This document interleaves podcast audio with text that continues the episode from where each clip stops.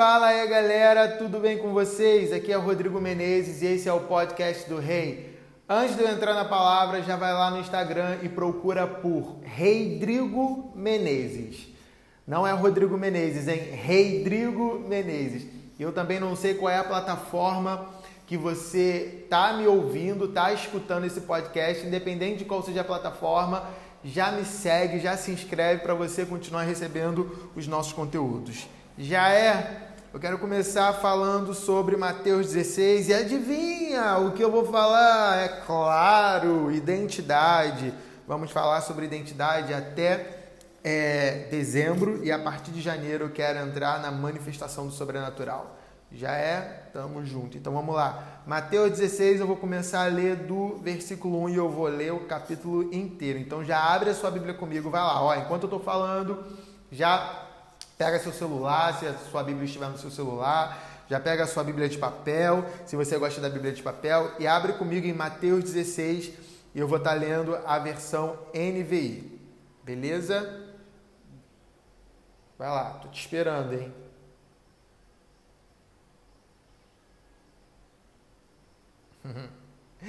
Vamos lá então. Mateus 16. Os fariseus e os saduceus aproximaram-se de Jesus e o puseram à prova, pedindo-lhe que lhes mostrasse um sinal do céu. Ele respondeu: Quando a tarde vem, vocês dizem: Vai fazer bom tempo, porque o céu está vermelho. E de manhã, hoje haverá tempestade, porque o céu está vermelho e nublado. Vocês sabem interpretar o aspecto do céu, mas não sabem interpretar os sinais dos tempos. Uma geração perversa e adúltera pede um sinal miraculoso, mas nenhum sinal lhe será dado a não ser o sinal de Jonas. Então Jesus os deixou e retirou-se.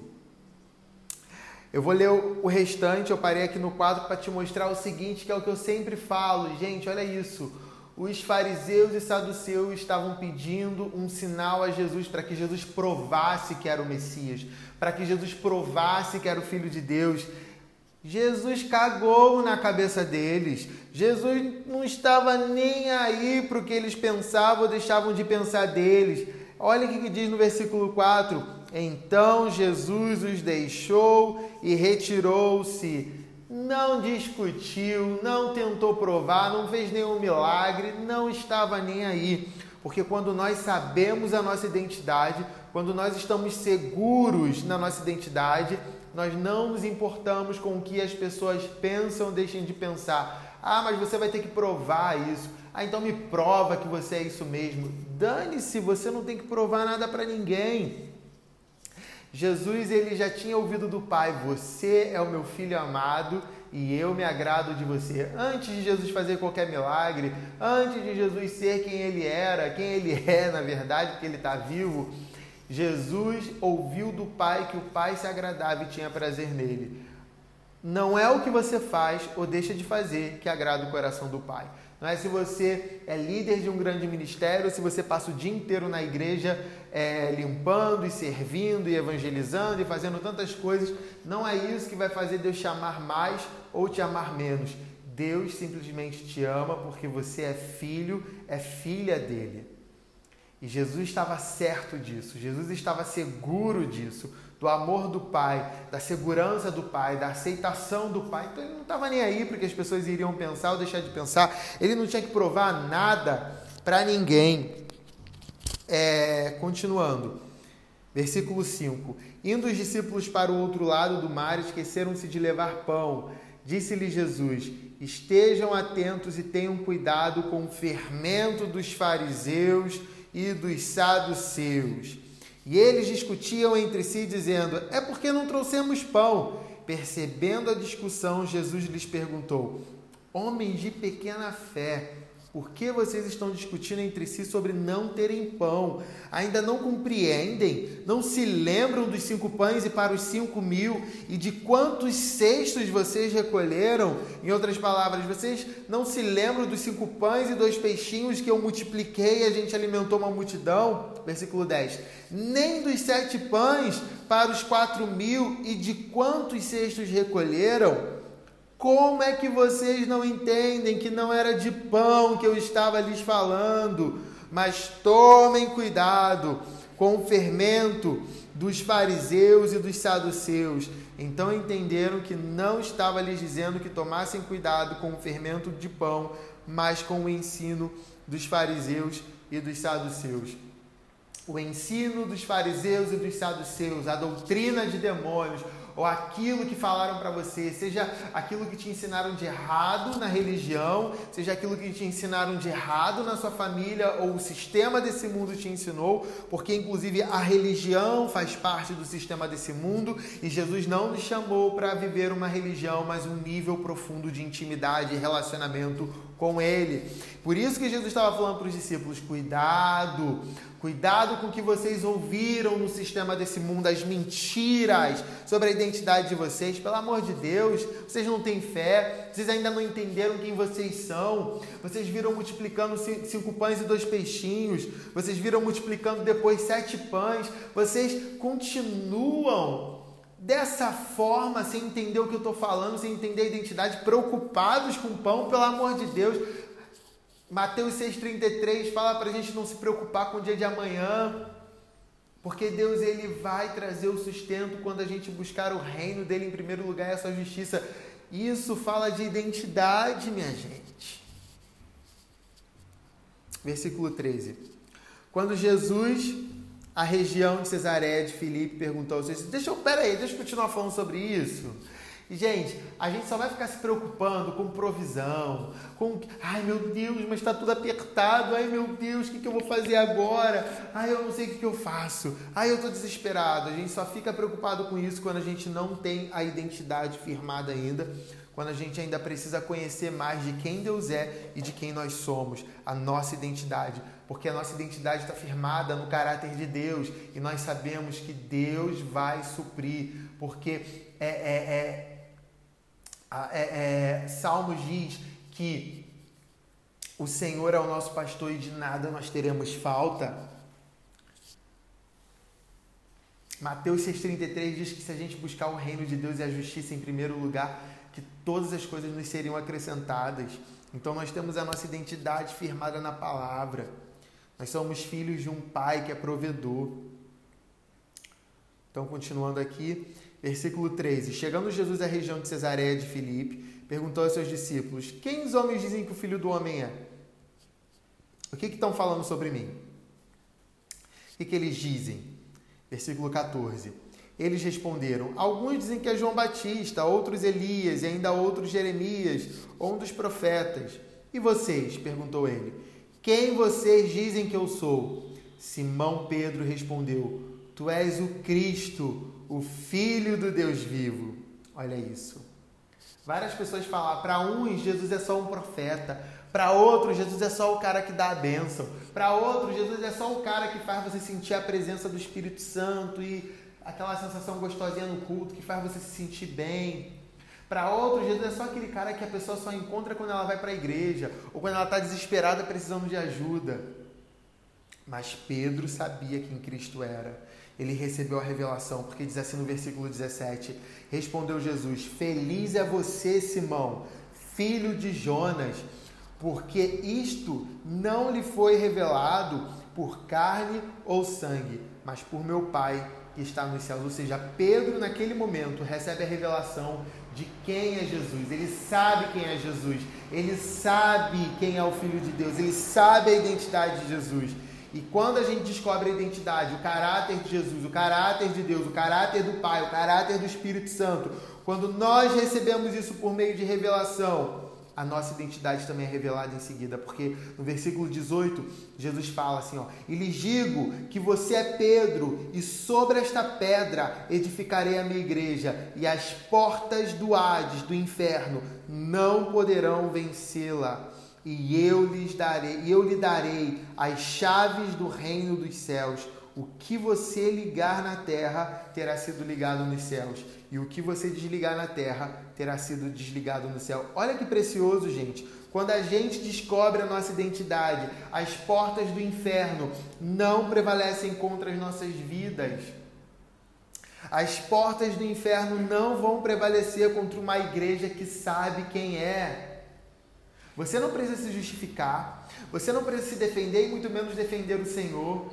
É tanta gente discutindo religião na internet, querendo defender os caluniadores, os perseguidores. Ei, as portas do inferno não vencerão você, não prevalecerão contra a sua vida. O Senhor está te dando as chaves do reino dos céus. O que você ligar nessa terra vai ser ligado nos céus, e o que você desligar vai ser, vai ser desligado nos céus. Olha que autoridade que nós recebemos quando nós descobrimos a nossa identidade. Sabe por que muitas vezes as coisas não acontecem na sua vida? Sabe por que você declara muitas das vezes as coisas não acontecem? Porque você ainda não recebeu a revelação completa de quem você é. Rodrigo, o que, que, eu, o que eu preciso fazer para receber essa revelação? Continuar pedindo, continuar buscando, continuar indo para a presença de Deus e falando: Deus me revela quem você é. Eu quero saber quem é Jesus. Espírito Santo, me revela Jesus, me mostra Jesus, porque quanto mais de Jesus nós conhecermos, quanto mais intimidades com Jesus nós tivermos, mais a nossa identidade será revelada e as portas do inferno não poderão vencer a gente. E as chaves do reino de Deus será entregue a nós. Olha isso que profundo. E nós ligaremos e desligaremos coisas aqui na terra. Versículo 20: Então advertiu a seus discípulos que não contassem a ninguém que ele era o Cristo, porque ele não precisava disso, ele não precisava mostrar para ninguém que ele era o missionário das nações, o médico todo-poderoso, o empresário cheio do dinheiro. Ele não precisava. Você já percebeu que sabe como é que eu sei quando alguém é pobre e quando alguém não é pobre? O pobre gosta de ostentar. O pobre gosta de parcelar em mil vezes aquele tênis da Lacoste para mostrar que ele tem o tênis da Lacoste. O pobre, ele gosta de mostrar que ele está usando, que ele tem. Porque ele passou a vida inteira sendo ensinado pelo diabo, pelo, ensino dos demônios no sistema desse mundo, que quem tem, quem é melhor, quem é incrível, quem é poderoso é quem tem dinheiro. O pobre não, o pobre é esculachado, escorraçado. É isso que ele aprendeu a vida inteira. Então ele tem que mostrar que ele tem alguma coisa, ele está na melhor casa, ele está no melhor carro, não tem um centavo no bolso, mas está querendo comer onde não pode pagar, vestir o que não, se endividando para comer nos melhores lugares e postar, para poder vestir as melhores roupas e se amostrar. O pobre é esse. O rico, desculpa, eu tenho vários amigos ricos e deixa eu te falar, eu só descobri que eles são ricos porque depois que eles ganharam a minha confiança, que eles me contaram, porque eles eram pessoas simples, de aparência humilde, não aparência esculachada, gente. Mas sabe, você não via eles usando roupa de marca, sabe, de grife e comendo nos melhores lugares e postando. Não, não, não, não, não, não, não. Eles eram simples, humildes e não falavam que tinha dinheiro porque eles não precisavam mostrar, eles não precisavam ostentar. Porque eles sabiam, eu sou rico, eu não preciso mostrar nada para ninguém. O pobre não. E toda, que, toda pessoa que gosta de mostrar muito. Ai, porque eu sou incrível, eu falo bem, porque eu sou ungido, sou isso, aquilo. É porque no fundo, no fundo, ela não tem certeza daquilo que ela é. No fundo, no fundo, ela não ela acha, ela sabe que ela não é aquilo tudo, então ela precisa ostentar, ela precisa mostrar. Deixa eu te falar um negócio, eu já conheci várias pessoas da mídia gospel. Várias pessoas que muitos de vocês têm como referência e que eu também tenho como referência, porque não são as falhas que vai tirar a minha referência dessa pessoa, mas que quando eu fui andar próximo, quando eu fui fazer parte do movimento deles, quando eu fui mais para próximo, eu vi que eles eram normais, eu vi que eles tinham falhas, que eles não eram tudo isso que se mostra na rede social, não. Deixa eu falar um negócio, você fica babando o ovo dos outros e, e, e achando que a pessoa é aquilo que está nas redes sociais nos bastidores nem é. E tem muita gente assim que quer mostrar uma coisa que não é. Porque quando você sabe que você é, você não está nem aí para mostrar, você não está nem aí para ostentar. Versículo 21. Desde aquele momento, Jesus começou a explicar aos seus discípulos que era necessário que ele fosse para Jerusalém e sofresse muitas coisas nas mãos dos líderes religiosos, dos chefes dos sacerdotes e dos mestres da lei, e fosse morto e ressuscitasse no terceiro dia. Gente, olha isso! Jesus sabia o propósito e missão dele. Quando nós temos uma missão, nós já nós vamos em direção a ela. Olha o que eu vou falar aqui, ó. Em seguida, versículo 22.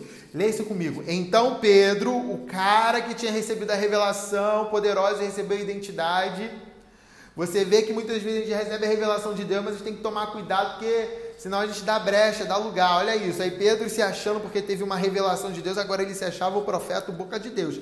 Vira para Deus, olha só que fala, versículo 22. Então Pedro, chamando-o à parte, começou a repreendê-lo. O cara sem temor, né? Repreendendo o próprio Cristo. Repreendê-lo, dizendo: Nunca, Senhor, isso nunca te acontecerá. Então Jesus virou-se e disse a Pedro: Para trás de mim, Satanás. Você, não era Pedro, tá? Ele estava falando para o diabo: Você é uma pedra de tropeço para mim e não pensa nas coisas de Deus, mas nas dos homens.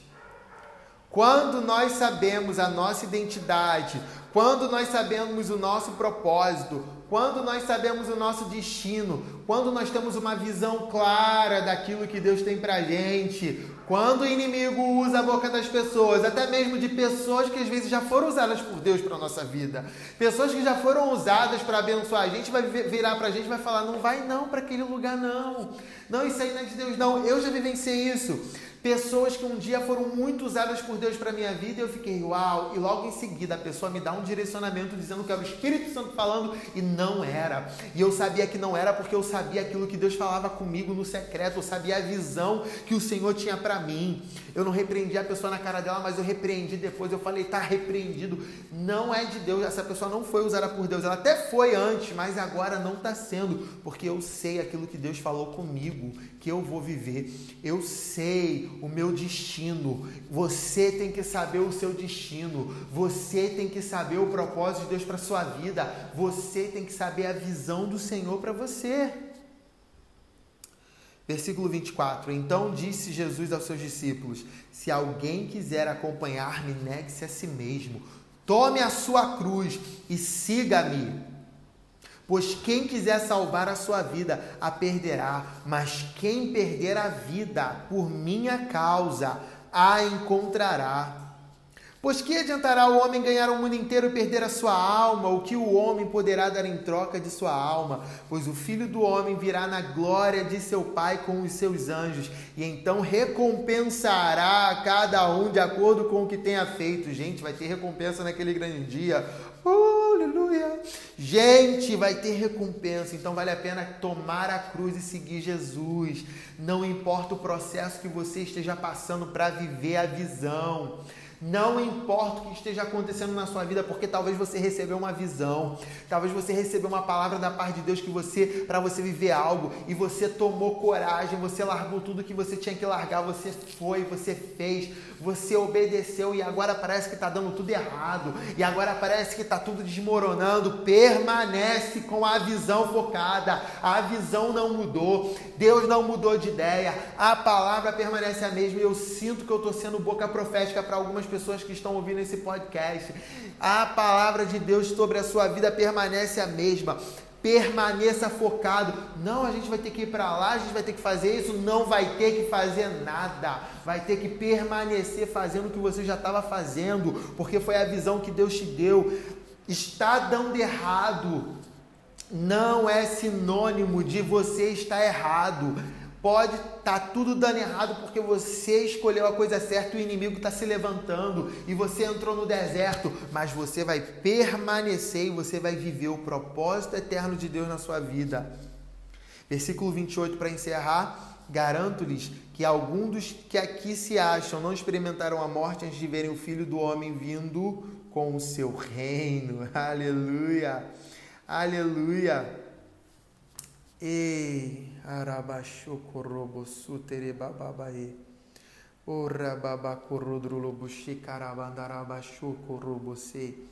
Eu declaro essa palavra sobre a sua vida nessa hora em o nome de Jesus. A sua fonte de ansiedade, frustração e preocupação está fora da identidade que o Senhor tem para você.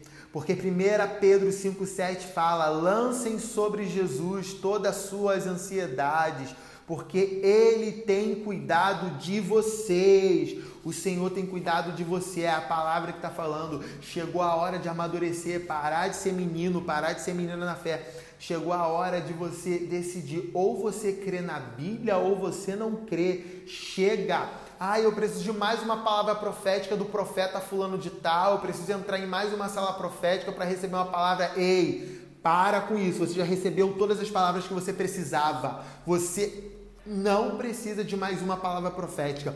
Você precisa crer no que a palavra escrita na Bíblia, revelada, está dizendo para você. Abre a sua Bíblia e creia naquilo que está escrito ali. 1 Pedro 5,7 diz para você lançar sobre Jesus a sua ansiedade, porque ele cuida de você, ele tem cuidado de você, então você tem que crer nisso. Lança sobre ele, para de se preocupar. Mateus 11, 28 fala: Venham a mim todos os que estão cansados e sobrecarregados, e eu lhes darei descanso. Se você está se sentindo cansado e sobrecarregado, o Senhor vai te dar descanso. Romanos 8, 28 diz que todas as coisas vão cooperar para o seu bem se você ama a Deus e foi chamado segundo o propósito dele. Então, não importa o que você está passando, vai cooperar para o seu bem. Nós somos novas criaturas. 2 Coríntios 5,17 diz, portanto, se alguém está em Cristo, é nova criação. As coisas antigas já passaram e eis que surgiram coisas novas. Existe um tempo novo que você está vivendo a partir do momento que você recebeu Cristo. E assim como uma criança que está aprendendo, você também está aprendendo. Nós estamos aprendendo, somos novas criaturas, somos novas criação. Nascemos de novo, somos bebês espirituais, estamos crescendo. Você está crescendo, você está aprendendo sobre quem você é. Uma criança não nasce sabendo quem ela é. Uma criança não nasce sabendo de tudo. Ela cresce, ela vai aprendendo, ela vai desenvolvendo. E as lutas e tribulações que você tem passado, o Senhor está permitindo, porque durante essas lutas e tribulações é que você conhece quem Ele é. Deixa eu te falar um negócio, para de querer que as coisas deem certo. Quando as coisas dão errado, é a hora que você experimenta o poder de Deus. É quando está dando tudo errado. As coisas dando errada é a oportunidade, são as oportunidades. Quando tudo está desmoronando, é a oportunidade que você tem para você conhecer o Pai que você tem, que vai aparecer e vai te defender.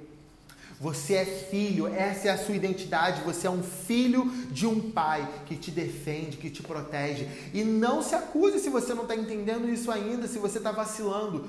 Você nasceu de novo. Então você está aprendendo sobre quem você é. Você está conhecendo a sua identidade em Cristo. Você está desenvolvendo. Entenda e aceite os processos de Deus na sua vida. O diabo é especialista em tentar destruir identidades, não dá ouvidos para o fermento, não dê ouvidos ao fermento dos fariseus e saduceus, do sistema desse mundo, não dê ouvidos.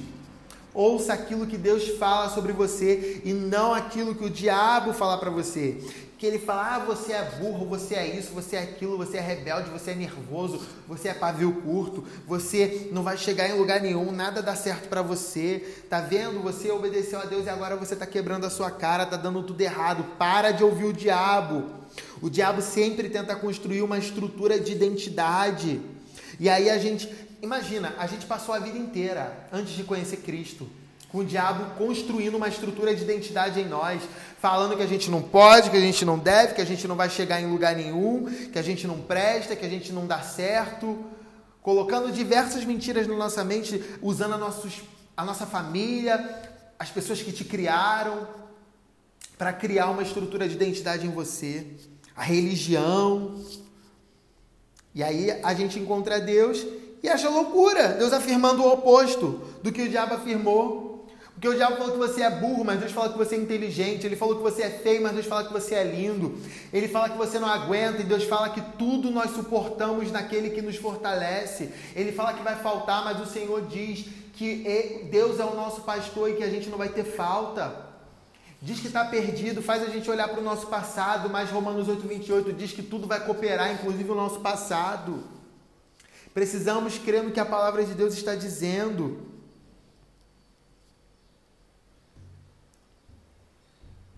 A Bíblia diz quem você é, o que você não é. Abra a sua Bíblia. Chegou o tempo de você abrir a sua Bíblia. Parar de ser menino. Parar de ficar indo de culto em culto, de igreja em igreja, de profeta em profeta. Chegou a hora de você abrir a sua Bíblia. Toma vergonha nessa cara. Tá tudo ali que você precisa. Se tu uma bênção. Jesus, a, o Pai fala sobre você em Gênesis, ser tu uma bênção. Aí você fala, ai, porque eu tenho maldição hereditária. Ai, porque eu tenho maldição, fizeram uma cumba para mim. Ai, porque tem uma maldição é, é, é, é, proferida, tem uma maldição, não sei o que. Ai, que maldição, ser tu uma bênção, você é uma bênção. Você não é um bosta, você não é um merda, você não é um perdedor, você não é um fracassado, você é uma bênção. Olha o que a palavra diz. Você não vai receber o que você já tem. Para de ficar pedindo o que você já tem. Ai, Deus me dá a bênção. Aí você faz a campanha da bênção, as sete semanas da bênção, e não sei o quê, e, e a corrente disso e a corrente daquilo, e, e, e dá tanto dinheiro para a igreja querendo comprar a bênção de Deus, sendo que a Bíblia fala que você é uma bênção. Você já é a própria bênção. Ai, meu Deus do céu, vamos parar de dar ouvidos às mentiras do diabo? A salvação não é o fim, mas é o começo de uma vida fantástica com Deus. Você não foi salvo para ir para o céu simplesmente. Não é só isso. Existe uma vida fantástica para você aqui nessa terra e no porvir. Jesus não morreu na cruz para que a gente fosse salvo mas que a gente fosse salvo, sim, mas restaurado para o plano original na terra, que era o homem governar tudo. O reino de Deus está aqui. Não é o lugar para onde você vai simplesmente, mas é onde você já está. Lucas 17, 20 e 21 fala: o reino de Deus não vem de modo visível, nem se dirá aqui está ele ou lá está, porque o reino de Deus está em vocês não é um lugar físico, não é um lugar visível, mas é um lugar espiritual e está dentro de mim, de você. Por isso que a transformação não é de fora para dentro. Não adianta ficar tentando mudar ninguém de fora para dentro, é de dentro para fora de dentro para fora, vem reinar em mim de dentro para fora até me consumir. De dentro para fora, gente, é de dentro para fora. Não é no muito falar, mas é no demonstrar. Por isso que Paulo fala em 1 Coríntios 2,4: Minha mensagem, minha pregação não consistiram de palavras persuasivas de sabedoria, mas consistiram de demonstração do poder do Espírito. É no demonstrar. Deus não te chamou para ficar falando, falando, blá, blá, blá, para ficar pregando o Evangelho com palavras, mas demonstrar o Evangelho, demonstrar o reino de Deus, manifestar o reino de Deus. Jesus pregava assim com palavras, ele ensinava assim com palavras, mas ele também demonstrava aquilo que ele estava ensinando, ele manifestava o que ele estava falando e depois enviava a galera para fazer o mesmo, porque nunca é sobre uau, olha o que Jesus fez, ou então você olha para mim, uau, olha o que o Rodrigo fez, olha o que o pastor, o apóstolo, o profeta, o evangelista, o mestre fulano de tal, uau, não, não, não, não, não, não, não, não, não. Mas é para você fazer o mesmo. Eu não quero que você olhe para mim e fale, uau, Rodrigo. Eu quero que você fale, uau, Rodrigo, eu vou fazer o mesmo. Eu vou viver o mesmo porque tá acessível para mim e para você. A unção não está limitada a grandes pregadores. Não existem mais grandes ungidos e grandes profetas. a unção foi liberada sobre todos. A unção já caiu sobre todos e foi liberada sobre mim e sobre você. Aleluia. Antes de Pedro ser enviado, primeiro ele recebeu a identidade dele, como nós vimos. Jesus foi chamado para desfazer as obras do diabo, por isso que as portas do inferno não prevalecerão contra a sua vida e a minha vida. 1 João 3,8 diz: Para isso o Filho de Deus se manifestou para destruir as obras do diabo. E se ele se manifestou para destruir as obras do diabo, se nós somos coerdeiros com ele, se ele foi o primeiro e nós acompanhamos ele, após ele nós entramos no mesmo barco, ele é esse caminho por onde nós entramos para viver e fazer aquilo que ele foi chamado para fazer então nós fomos chamados para destruir as obras do diabo. Se o diabo tem reinado no seu trabalho, se o diabo tem reinado na sua família, na sua casa, na sua vizinhança, na sua cidade, na sua nação, onde você está, é porque você não tem se posicionado para destruir as obras do diabo, porque foi para isso que nós fomos chamados. Para de ter medo do diabo, para de ter medo daquilo que ele pode fazer contra a sua vida, porque ele não pode. Ele não pode nada contra você, porque até o que ele fizer, o Senhor vai transformar em bênção, segundo Romanos 8, 28. Mateus 4,17 fala: É chegado o reino de Deus. Eu não lembro agora onde está escrito, eu posso procurar depois, mas a Bíblia fala: Jesus falou: Se eu expulso demônios, é porque o reino de Deus é chegado entre vós. Por que, é chegada entre nós? Porque quando o reino se manifesta, esse reino que está dentro de nós, não tem demônio em você, não, tem um reino de Deus em você. E quando esse reino de Deus se manifesta, o diabo tem que sair. E se o diabo está reinando na sua casa, se o diabo está reinando na sua família, se o diabo está reinando onde é, é que ele te, esteja reinando, é porque não tem se manifestado o reino de Deus através de mim e de você. E isso tem que indignar a gente. Nós precisamos entrar em crise por causa disso é chegado o reino de Deus. É chegado, o reino não vem, o reino não vai vir, o reino já está dentro de mim de você. De dentro para fora. Aleluia. É por isso que Jesus conseguiu dormir no barco. Olha o que está escrito em Mateus 8, do 23 ao 27. De repente, uma violenta tempestade bateu-se sobre o mar, de forma que as ondas inundavam o barco. Jesus, porém, dormia. Uma tempestade, gente. Estava entrando água no barco, o barco podia afundar. Jesus estava dormindo. Sabe por que Jesus estava dormindo? Porque o reino de Deus, que está lá em Romanos 14, 17, que diz que o reino de Deus é justiça, paz e alegria. Justiça, paz e alegria. Essa justiça, essa paz e essa alegria estavam dentro do Senhor, estavam dentro de Jesus. Por isso que estava a tempestade rolando e ele estava dormindo. Como que nós temos reagido a, a, diante das tempestades que têm acontecido nas nossas vidas? Como? Fala para mim. Como? Como nós temos reagido? Será que nós estamos, nós temos descansado ou nós temos nos desesperados, nos desesperado? Quase não saiu. Você tem se desesperado ou você tem descansado, tem dormido? Se você está se, se você tá deixando o desespero, a ansiedade, a frustração entrar, você precisa saber quem você é. Você precisa saber que existe um reino dentro de você e eu oro para que você receba isso por revelação dentro de você. Versículo 25: Os discípulos foram acordá-lo. Mais uma vez, os discípulos, né? Mas a gente entende, eles nasceram de novo, eram bebezinhos, estavam aprendendo ainda. Como eu e você, muitas das vezes a gente se desespera porque estamos aprendendo. Os discípulos foram acordá-lo, clamando: Senhor, salva-nos, vamos morrer. Tipo, você é o Messias, tem todo o poder, está aqui no barco dormindo, a gente vai morrer. Gente que morreu, olha que falta de noção. Deus estava com eles, ainda que morressem, eles iam para um lugar melhor. Para de ter medo. Deus tem o melhor para você. O Senhor está contigo, está no seu barco, não importa a tempestade.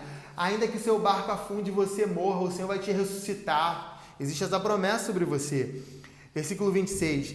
Jesus perguntou: Por que vocês estão com tanto medo, homens de pequena fé? Então ele se levantou e repreendeu os ventos e o mar e fez-se completa bonança.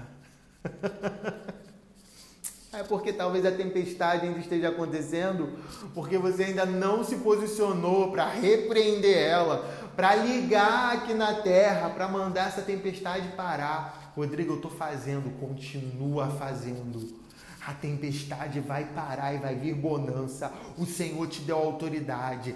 A mesma autoridade que estava sobre Jesus não está sobre a minha vida, não está sobre o apóstolo, o profeta, o evangelista, o pastor, o mestre todo-poderoso. Não, não, não, não, não, não. Está sobre mim você. Está sobre você, é acessível. Você tem autoridade para acessar a tempestade que está rolando, que está acontecendo na sua vida. 27. Os homens ficaram perplexos e perguntaram: Quem é este que até os ventos e o mar lhe obedecem? Quem é este? Quem é esta que quando ordena o milagre acontece, a tempestade acontece? Ah, é Jesus, é Jesus, mas a autoridade de Jesus agora está sobre você. Para de pedir para ele acalmar, quando na verdade ele já te deu autoridade para você acalmar. Ah, isso é soberba, isso é arrogância. Quem sou eu? Você é filho, você é filha. Ele liberou, ele derramou sobre a sua vida a autoridade dele. Por isso que eu não oro, ai, papaizinho, por favor, cura essa doença. Não, em nome de Jesus, seja curado. Eu não estou ordenando a Deus, eu estou ordenando a doença ir embora, porque o meu Deus me deu autoridade. Não é sobre mim. Não tem como eu ser arrogante, soberbo e orgulhoso por causa disso. Não, não, não, não, não. Porque eu não faço por mim, eu faço por meio da autoridade de Cristo em mim, por meio da identidade que Ele me deu. Por isso que eu ordeno o um milagre acontecer, porque eu creio naquilo que está sobre mim. Romanos 6, versículos 6 e 7 pois sabemos que o nosso velho homem foi crucificado com ele para que o corpo do pecado seja destruído e não mais sejamos escravos do pecado, do medo, do pecado que faz você duvidar da sua identidade, duvidar da autoridade que está sobre você, porque quando você duvida de quem você é em Jesus, quando você duvida da autoridade que está sobre a sua vida, você está pecando, você não pode mais ser escravo desse medo, dessa falta de confiança e de fé, porque sem fé é impossível agradar a Deus, então quando nós não agimos em fé, nós estamos em pecado, não somos mais escravos do pecado, continuando, versículo 7, pois quem morreu foi justificado do pecado. Será que você morreu para os seus medos, para a sua falta de fé, para as suas debilidades, para as coisas desse mundo? Está na hora de tomar posse da sua identidade em Cristo. A sua identidade em Cristo te garante que você já ressuscitou com Ele e você já foi justificado do pecado. Aleluia. Cristo vive em você e é a esperança da glória. Glória a quem? Glória a Deus. A Bíblia fala que se a gente vai se gloriar em alguma coisa, a gente se gloria em conhecer a Deus. Aleluia. É necessário que Jesus cresça e que nós venhamos diminuir, como está lá em João 3, 30.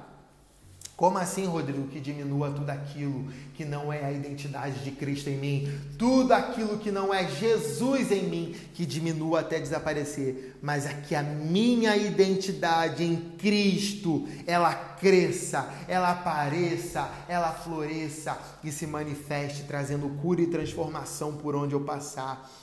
Jesus abriu o caminho. Em Efésios 2,18 fala: Pois por meio de Jesus, tanto nós como vocês temos acesso ao Pai por um só Espírito. Você recebeu o Espírito Santo. Agora, por meio do Espírito Santo, você pode fazer as mesmas obras de Jesus. Aleluia. Você vê lá em Lucas 8, o endemoniado de Gadara. Jesus liberta aquele endemoniado e o endemoniado fala: Deixa eu ir contigo, Jesus. Jesus fala: Não, não, não, não, não, você não vai comigo, você vai ficar e a sua terra você vai contar para todo mundo agora a sua identidade. Todo mundo te conhecia como endemoniado, agora as pessoas vão te conhecer como o liberto. Está na hora de você levar Jesus às pessoas. Jesus liberta a gente para que a gente proclame aquilo que ele fez na nossa vida. Jesus nos transportou do império das trevas ao reino de Deus, está lá em Colossenses 1,13. Você estava no império das trevas, cheio de medo, cheio de dúvidas, sofrendo, sendo destruído pelo diabo, mas agora ele te arrancou de lá e te colocou dentro do reino. Você está dentro do reino de Deus agora, e esse reino tem justiça, paz e alegria, e você precisa manifestar esse reino. Aleluia. Aleluia. Glória a Deus. Nós fomos. É nós fomos adestrados pelo inimigo a agir de acordo com o que não temos, ao invés do que já temos em Cristo pela fé. Que o inimigo fala: você não tem, ah, você não pode, e você acredita. Você está diante do problema e você se desespera. Ah, eu não, realmente não posso, realmente eu não consigo, realmente eu nunca vou chegar lá. Quando na verdade nós deveríamos agir de acordo com aquilo que nós já temos em Cristo pela fé. Efésios 2, 4 ao 7 fala Todavia, Deus, que é rico em misericórdia, pelo grande amor que nos amou, você é amado pelo Pai. Versículo 5: Nos deu vida juntamente com Cristo quando ainda estávamos mortos em transgressões. Pela graça, vocês são salvos. Deus nos ressuscitou, olha isso, versículo 6: vocês foram ressuscitados. Deus nos ressuscitou com Cristo e com Ele nos fez assentar nos lugares celestiais em Cristo Jesus. Vocês estão sentados em tronos, nós estamos assentados nesse exato momento em espírito. Nós estamos assentados nos lugares celestiais onde todas as bênçãos estão. Versículo 7: Para mostrar nas eras que hão de vir a incomparável riqueza de Sua graça, demonstrada em Sua bondade para conosco em Cristo Jesus. Deus é bom, Deus já sentou em lugares celestiais e já te deu todas as coisas. Toma posse nesse dia da sua identidade e entenda que você já tem todas as coisas que você precisa. Abra sua Bíblia, comece a ler e creia hoje naquilo que Deus fala sobre mim e sobre você. Isso é o que eu tenho para você no dia de hoje. Deus te abençoe. Uma boa semana para todos. É nós. Fui.